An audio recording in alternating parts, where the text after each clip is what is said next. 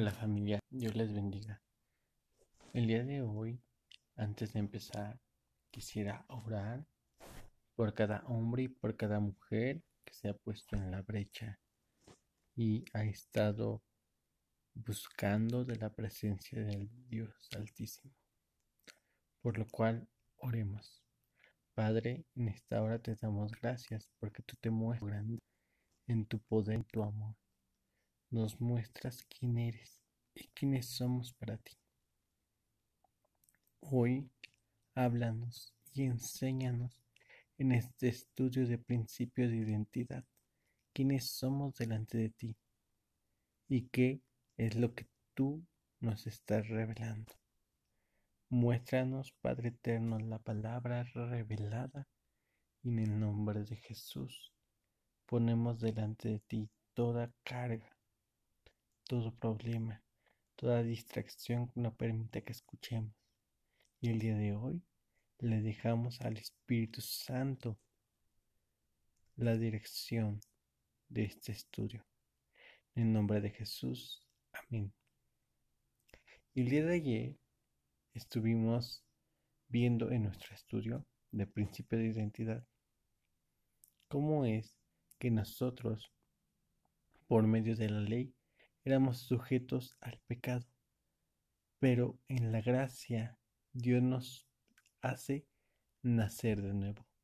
Y estábamos viendo este intermedio y una introducción para poder entrar a comprender una naturaleza que Dios nos da y una característica que nos pone cada uno de nosotros. Y eso implica a ti. Una vez que tú entiendes que delante de Dios eres acepto por la fe, las cosas cambian. Había un hombre que se llamaba Nicodemo. Y este hombre, como les comentaba el día de ayer, este hombre se acerca a Jesús, pero quiero que vean quién era este hombre. Y vámonos para eso al libro de Juan, Juan capítulo 3. Y dice así, en el versículo 1. Había un hombre llamado Nicodemo. Era de los fariseos y líderes importantes de los judíos. Este fue de noche a donde estaba Jesús y le dijo, Maestro, nosotros sabemos que Dios te envió a enseñar porque nadie sin la ayuda de Dios, puede hacer las señales. Jesús le respondió, te digo la verdad, que no nace de nuevo, no puede tener parte en el reino. Nicodemo le dijo, pero si uno ya es viejo, ¿cómo puede nacer de nuevo? ¿Acaso puede regresar al vientre de la mujer y nacer otra vez? Aquí en esta parte, viendo este panorama, Nicodemo era un hombre muy importante. Y como ese hombre importante, el que lo vieran en la mañana yendo a ver a Jesús, se exponía él delante de todas las personas que lo conocían. Entonces para él era mejor irse de noche. Ahora, él va y habla con Jesús y le empieza a mostrar a Jesús la admiración que tiene Nicodemo. Pero ahora Jesús le comenta que solamente es por nacer de nuevo. O sea, Dios lo que le está diciendo es que las características que está viendo por medio de Jesús son las mismas características que él puede tener. Y me llama la atención porque dice así. Mm. Dice en el versículo 6, el que nace de padre humano tiene vida física, pero el que nace de espíritu tiene vida espiritual. No te sorprendas si te digo, ustedes tienen que nacer de nuevo. El viento sopla para donde quiere tú lo escuchas soplar, pero no sabes a dónde viene ni a dónde va. Así es con todas las cosas que nacen del Espíritu. Nicodemo le respondió, ¿cómo puede ser posible? Jesús le contestó, tú eres maestro de ley importante del pueblo de Israel y sin embargo no lo entiendes. Te digo la verdad, nosotros hablamos de lo que sabemos, contamos lo que hacemos, pero ustedes no aceptan lo que decimos. Les he hablado de cosas de la tierra y no creen. Entonces, ¿cómo van a creer si les hablo de cosas del cielo? El único que ha subido al cielo es el que debajo del cielo, el Hijo del Hombre. Así como Moisés levantó una serpiente de metal en el desierto, así tiene que ser levantado el Hijo del Hombre para que todo el que crea en él tenga vida eterna. Y ahora aquí, en esta parte, nos muestra algo hermoso. Nos muestra que este nacer de nuevo que hemos estado hablando y es a lo que quiero que empecemos a comprender es que es en el momento dado por Jesús. Aquí en este momento eh, Nicodemo sabía la ley, pero la ley era enseñada pero no era revelada. Y en este momento ellos hacían y cumplían la ley. Sin embargo, era, como les he dicho, solamente para cubrir el pecado, para poder justificar el pecado, pero no lo quitaba. Ahora, la ley le decía el qué, qué es lo que habían hecho, pero no les mostraba el cómo. Y en el cómo no era que era indeficiente la ley, sino que el cómo era imposible para el ser humano. Ahora, Aquí lo que les está mostrando, o nos está mostrando más bien, es que Jesús se acerca a responderle a Nicodemo y le dice que es necesario nacer de nuevo. Y él dice, ¿cómo es posible que tú enseñas la ley? Pero era por el punto de que entonces mm, todo lo que has aprendido y lo que has sabido está bien, pero necesitas que le bajes la palabra a tu corazón. Y lo que le mostraba es que esa palabra era por medio de Jesús, que por ello era necesario que el Hijo del Hombre fuera levantado y que Él no era tanto que tuviera que regresar al vientre de su madre, sino que Jesús mismo haría que naciera de nuevo por medio de Jesucristo. Tú, ahora que ya has recibido a Jesús, has nacido de nuevo. Tu naturaleza es cambiada completamente y totalmente por medio de Jesús, por medio no solamente de la muerte de Jesús, sino por medio de la resurrección. Esto es algo importante y necesario que aprendas antes de que entremos a la parte de los sacerdocios. ¿Por qué? Porque cuando tú ya comprendes bien y unes ahora sí la parte esencial de quién eres tú. Ahora sí podrás entender tus funciones y para qué estás aquí. Pero primero es entender quién soy yo y cómo es que yo soy parte de este gran, pero gran plan que Dios tiene en mi vida. Y al hablar de mí también te involucra a ti. Entonces vamos a ver esta parte que dice así. Mm, en el versículo 16, bueno, es el que conocemos mucho que porque de tal manera amó Dios al mundo, que ha dado a su Hijo unigénito para que todo aquel que en él crea no se pierda, mas tenga vida eterna. Aquí ya Jesús les está, o más bien le, le muestra cómo es esta parte que por medio de la vida eterna es dada a través de Jesús. O sea, su nuevo nacimiento implica identidad, implica una promesa de eternidad, implica las características de Dios. Y más adelante, en el 18, dice, el que cree en el Hijo de Dios no será condenado, porque el que no cree ya ha sido condenado, pero no mm, pero no haber creído en el Hijo de Dios único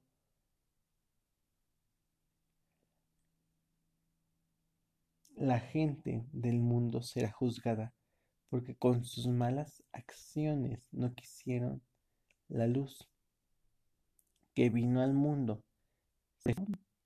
La oscuridad.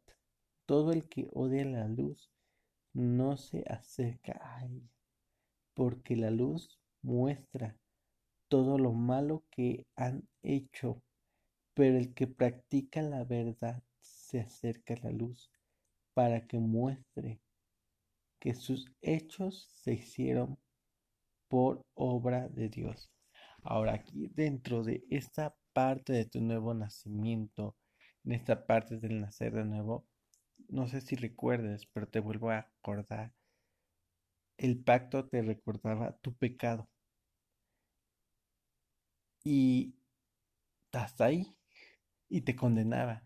Pero cuando viene Jesús, y esto es gracia, gracia es la palabra, es un regalo. Un regalo dado por Dios. Es el favor. Ahora, hemos escuchado o nos han eh, oído cuando algunas personas dicen que la gracia es el favor inmerecido. Y sí, porque es el regalo que no merecíamos. Pero si nos quedamos ahí, empezamos a ver nuestras imperfecciones y lo vemos con los ojos de la ley. Porque entonces volvemos que no hay ningún justo en la tierra, ni un solo. Entonces, es un regalo que no lo merecemos. Entonces, es algo bien chistoso porque si es un regalo, es alguien que te lo da, un obsequio. Te lo mereces, entonces, ¿cómo vas a recibir ese obsequio si no te lo mereces? Tiene que haber algo que haya intermedio para que tú puedas tomar ese regalo que te le están dando y te sientas merecedor y puedas disfrutarlo. Y esto aquí lo que hace falta es que es el regalo inmerecido, pero ahora sí merecido por, o más bien, sí merecido y dado por medio de Cristo Jesús. Sí, porque es un ejemplo. Una persona que va a ser eh, condenada en la silla eléctrica. Y es por un pecado súper grande, una ofensa muy grande. Y esa ofensa solamente es por la paga de la muerte. Entonces, alguien le quiere dar el regalo de la libertad y se acostumbra mucho en otros países, un ejemplo, Estados Unidos, que eh, se le llama en ese año como la condonación del pecado, la gracia que se extiende. Y eh, en ese momento, en ese año, se le perdona el pecado a esa persona. Se le perdona lo que hizo mal y se libera. De hecho, igual vemos en la parte eh, algo parecido a esta historia em, cuando Jesús estaba siendo juzgado por el pueblo. Y entonces estaba un hombre llamado Barrabás y estaba otro hombre llamado Jesús. Entonces estaba Jesús y Barrabás y Barrabás era un hombre perverso. Pero cuando en ese momento, como era la Pascua, por costumbre se tenían que eh, darle libertad. Porque aparte era como el año del jubileo, el año de perdonarle a alguien la deuda. Entonces, eh, se le perdonaba la deuda, era libre. Y algo bien curioso es que ese regalo era dado por la persona que dictaba la ley, que en este caso, bueno, en ese momento estaba el emperador o puede ser el presidente o lo que sea, pero eh, dando ese ejemplo era el emperador, era el representante del emperador también y en ese momento era un regalo que él daba, daba la libertad y la vida. Pero aquí, si tú lo ves bajo los ojos de la ley, si la ley dice que pecó, entonces es un regalo, pero el regalo se abstiene porque no se le da. Pero aquí hubo gracia porque fue un regalo que era inmerecido para Barrabás, pero fue merecido porque en Jesús recayó la carga del pecado y por eso Barrabás fue libre. Eso es algo impresionante y eso tú lo puedes ver con más detalle en el libro de Juan. Y en esta parte, nada más les comento el versículo. ¿A partir de qué versículo podemos verlo? Lo podemos encontrar a partir del versículo 18. Esa es la historia donde Jesús pues fue enjuiciado y pues la parte del camino a la cruz. Y nos habla un poco del panorama de la resurrección. Ahora, yéndonos sobre esa línea de la eh, resurrección, de la vida dada a nosotros por medio de Cristo Jesús, vamos al punto que está en Efesios. Y vamos a Efesios 1 y dice así, me gusta esta parte de la oración que hace el apóstol Pablo. Y dice así, dice en el versículo 18, pido a Dios que les abra la mente para que vean y sepan lo que tienen preparado para la gente que ha llamado. Hago pausa y esto es porque Pablo pedía algo específico. Pablo les había hablado a un conjunto de personas que vivían en Éfeso. Y esta carta a la cual se fue enviada era porque quería poner en claro las enseñanzas del Evangelio. Ahora, en estas enseñanzas el panorama es que Pablo le dice a Dios o le pide a Dios que se le abra el entendimiento a las personas que están en ese momento para que puedan comprender la magnitud del Evangelio, que puedan entender que ellos ya son llamados y que Dios los ha llamado con un propósito. Ahora, más adelante dice así.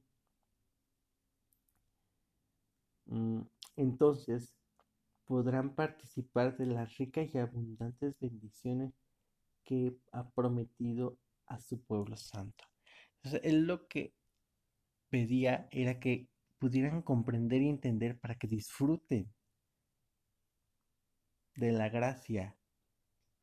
Porque si una persona no entiende, es un ejemplo, ah, es como si en ese mismo caso que era de la libertad del preso, Imagínense que se hace un decreto y se les dice, se va a liberar a todos los hombres que cometieron cierta iniquidad y este y, para aquellos este, que tengan ciertas características.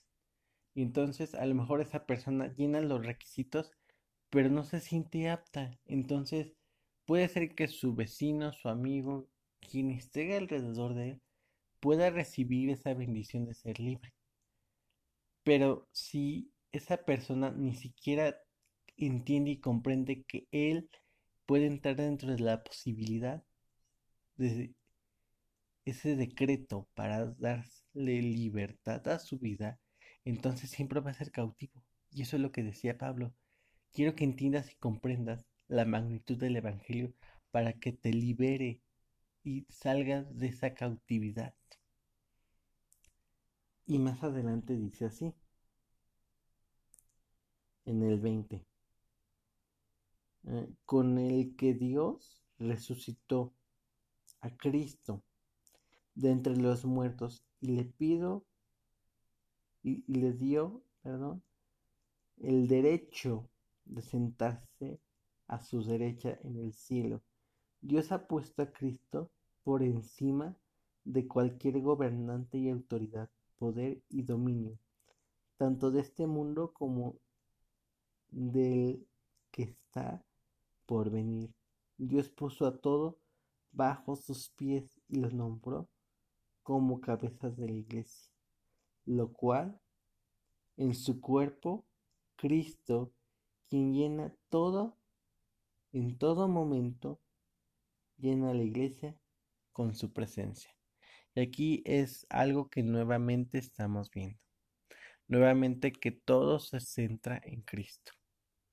Todo es en Cristo. Entonces, tu nueva naturaleza, tú tienes que entender que Cristo murió y resucitó con el objetivo de que a través de su amor, del amor de Dios, a través de su muerte y resurrección, te da vida eterna y te hace entender y te cambia el chip para que tú puedas disfrutar de lo que es para ti.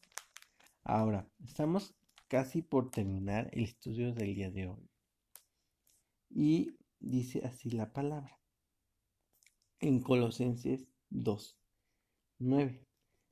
Todo lo que Dios es habita corporalmente en Cristo, incluso en su vida en la tierra. En Cristo ustedes están completos y no necesitan nada más, pues Él es la cabeza de todos los gobernantes y poderes. Y es algo muy curioso porque dice que Él es la cabeza nuevamente de todos los gobernantes. Pero hay algo bien importante. Podemos ver dos panoramas. Uno y los dos son cristocéntricos. Centro es Cristo. Y uno es que sí, Jesucristo vino 100% hombre, se despojó de su divinidad como hijo de Dios para hacerse hombre y cumplir eh, la palabra, no significa que por ser hombre no batalló, pero no pecó.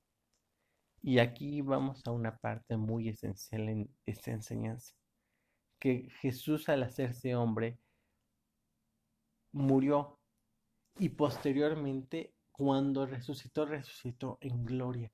Entonces esa gloria es la que está en Jesús vivo, en carne y hueso con la gloria de Dios. Y esa misma gloria es la que está en Cristo Jesús. Ahora, algo importante es que así mismo está sucediendo el día de hoy. Y ha sucedido a partir del momento que tú aceptas a Cristo. Cuando tú aceptas a Cristo, aceptas al Padre. Entonces, tú mueres a tu naturaleza, renuncias a quien eres y aceptas a Cristo Jesús en tu corazón. Ahora, cuando sucede eso, tu vieja naturaleza, abogando con Jesús para poder tomar la naturaleza, tu ciudadanía, como lo que les había dicho la vez pasada. Es como cuando si tuvieras dos ciudadanías, tienes el derecho en algún momento solicitar cualquiera de las dos ciudadanías. Entonces tú estás abogando por la ciudadanía del cielo, no la de la tierra. Entonces tú estás tomando la ciudadanía como hijo o hija de Dios nacida de nuevo. Y entonces es eso, es que has vuelto a nacer de nuevo para que quede clara en tu mente esa idea. Es nacido de nuevo. Entonces, por medio de Jesucristo naciste de nuevo. Entonces, tú adoptas tu vida al Espíritu Santo y vive en ti Cristo Jesús. O sea, vive la esencia de Dios mismo. Vive Dios mismo en ti y porque está Dios mismo en ti, ahora sí aplica la palabra que dice así, incluso en su vida eterna. habita corporalmente en Cristo, o sea, habita corporalmente Dios mismo en ti para vida eterna. Y dice más adelante, en ustedes está completo y no necesitan nada más. Pues es la cabeza, o sea, cuando Jesucristo vive en nosotros, nos completa, nos llena. Entonces, lo que era para nosotros un impedimento para hacer las cosas, Jesús quita el, quita el pecado, no solamente lo cubre, porque esta es una cuestión que sucedía en el Antiguo Testamento. El Antiguo Testamento era hombres y mujeres que constantemente hacían rituales, ofrecían sacrificios. Y en esos sacrificios constantes, el objetivo esencial era hacerse gratos delante de Dios. Y una de las maneras es animales y haciendo un total de ritos para poder ser aceptos delante de Dios y poder cubrir el pecado, pero el pecado seguía, solamente es como cuando tú vas a lavar tu ropa blanca y le cayó una mancha de, ¿qué te gusta? De mole. Y está ahí la mancha de mole. Y tú dices, híjole, ya se le cayó la mancha de mole. Y tú le pones cloro. El cloro solamente va a cubrir la mancha. Y va a verse como si estuviera blanco. Pero la mancha sigue ahí. No se ha quitado. Entonces sigue ahí la mancha. Y tú lo que puedes hacer es pues tallarle, tallarle, tallarle, pues nunca la vas a quitar. Pero si tú agarras un quitamanchas, la quitas, no la cubres, la quitas. Y Jesús, su sangre, lo que hizo fue quitó, pero no solamente quitó, sino que renovó. Es como cuando vemos esos productos de limpieza como renovadores de ropa, que tú los utilizas en tu ropa y parece que es nueva. O sea, tú dices, wow, salió como nuevecita. Renueva tu vida. Eso es lo que hace su sangre. Te da una vida eterna y te transforma, te reanima, te reedifica. Eso es lo que hace. En los próximos estudios veremos esa parte, pero quiero que ustedes entiendan el por qué es la importancia del nacer de nuevo y por qué fue a lo mejor un poco largo y tedioso este proceso de poder entenderlo, pero ahora que lo entendemos, podemos disfrutarlo, podemos comprenderlo. Ahora, en este proceso, en este intermedio, tenemos que ver que Dios sigue buscándote, sigue llamándote, y tú tienes que atender porque cuando alguien te llama es porque tiene una noticia tan importante para ti. Y bueno, los dejo con esa parte y los dejo con ese interludio del sacerdocio porque en esta parte podemos ahora sí seguir, seguir estudiando la parte importante, pero me regresé a esos puntos porque quisiera que comprendamos la magnitud de la palabra termino. Padre, en esta hora te doy gracias por cada persona, hombre y mujer que está escuchando. Yo sé que ahora en estos momentos es comprensible que tú, amado mío, nos has dado un nacer de nuevo. Tú nos has mostrado que tú mismo estás impregnado en nosotros. Padre, empieza a alinear, que podamos saber que nosotros tenemos sus características que tú estás en nosotros y que la victoria la tenemos en medio de esta guerra. Padre, bendice a cada persona que está escuchando te damos gracias en el nombre de Cristo Jesús, Padre eterno. Y, amado mío, empieza a preparar en esta semana a cada hombre y cada mujer que se capacite para seguir buscándote en nombre de Cristo Jesús. Amén. Dios los bendiga.